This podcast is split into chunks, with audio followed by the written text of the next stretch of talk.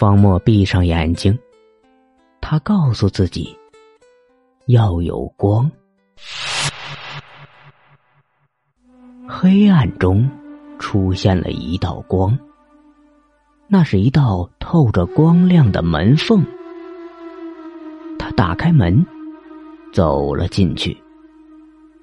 狭小的白色房间，每一次走进去，方墨的心情都不一样。当然，被关在房间里的人的心情也不一样。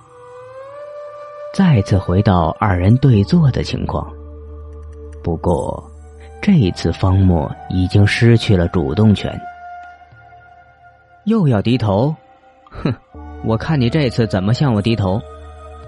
按照约定。在没有找到合适的病例作为我们之间的赌局前，我不会再介入你的身体，你也不会再请我帮忙。可事实真是难料啊！方墨同学怎么会有向人低头的一天呢？因为你始终活在这里，比我更熟悉这个世界，所以我想问你几个问题。我选择不回答。你想要的无非是用你的价值观和方法彻底的打败我一次，只有堂堂正正的打败我，你才能建立取代我的信心。要不然，即使你我替换了位置，活在外面的是你，你也会因为时常怀疑自己而无法完全将我抹掉。而我现在遇上的事情，使我无法成为你真正的对手，不帮助我。又谈何堂堂正正打败我呢？我说的没错吧？好策略呀，不错，你说的完全正确，正是我想的和想要做的事情。很难想象一向自傲的方墨同学能把低三下气求人的事情说得如此清新脱俗啊！说出如此不要脸的话，你现在到底是种什么心态呢？我所求的无非是几个问题而已，并不是让你出手代替我做什么事情。说起来，并不算失约。你自己怎么想都好，反正我不会答应。你有什么条件？很简单，跪下求我，求我呀！也许我会考虑。这样不是你。我知道你在这里待久了，心态难免发生变化。正如我自傲一样，你也是个自傲的人，何必说出如此不堪的思想，让我瞧不起你呢？跪下，你又何必咄咄逼人呢？如果我跪下，对于我而言，不过是多了一条抹杀你的理由，更坚定了我的信念。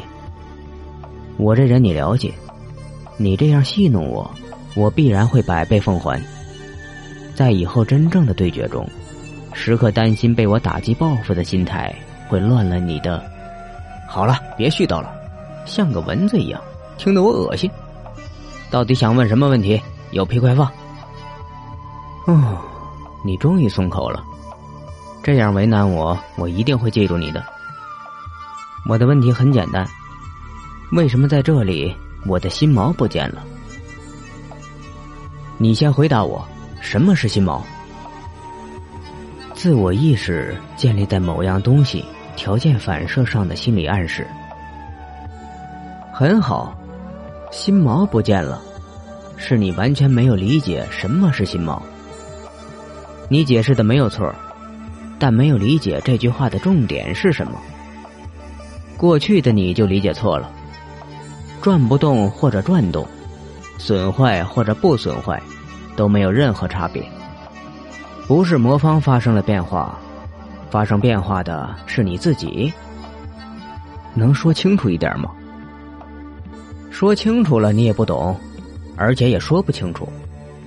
你和我的心毛都是魔方，也是转动转不动的方式，但你的是在两个世界中穿行，和我的不一样。还有没有其他问题？我要怎么找回心毛？助心。什么是助心？方魔嘴角一笑，忽抬手朝方墨掀起了桌子。方墨双手一挡，待桌面落在地上后，才回过神儿。房间里已是一片安静，他心底一凉，再转头，白白的墙壁上什么都没有，门也消失了，方魔也消失了。方魔逃出了这个房间，而他留了下来。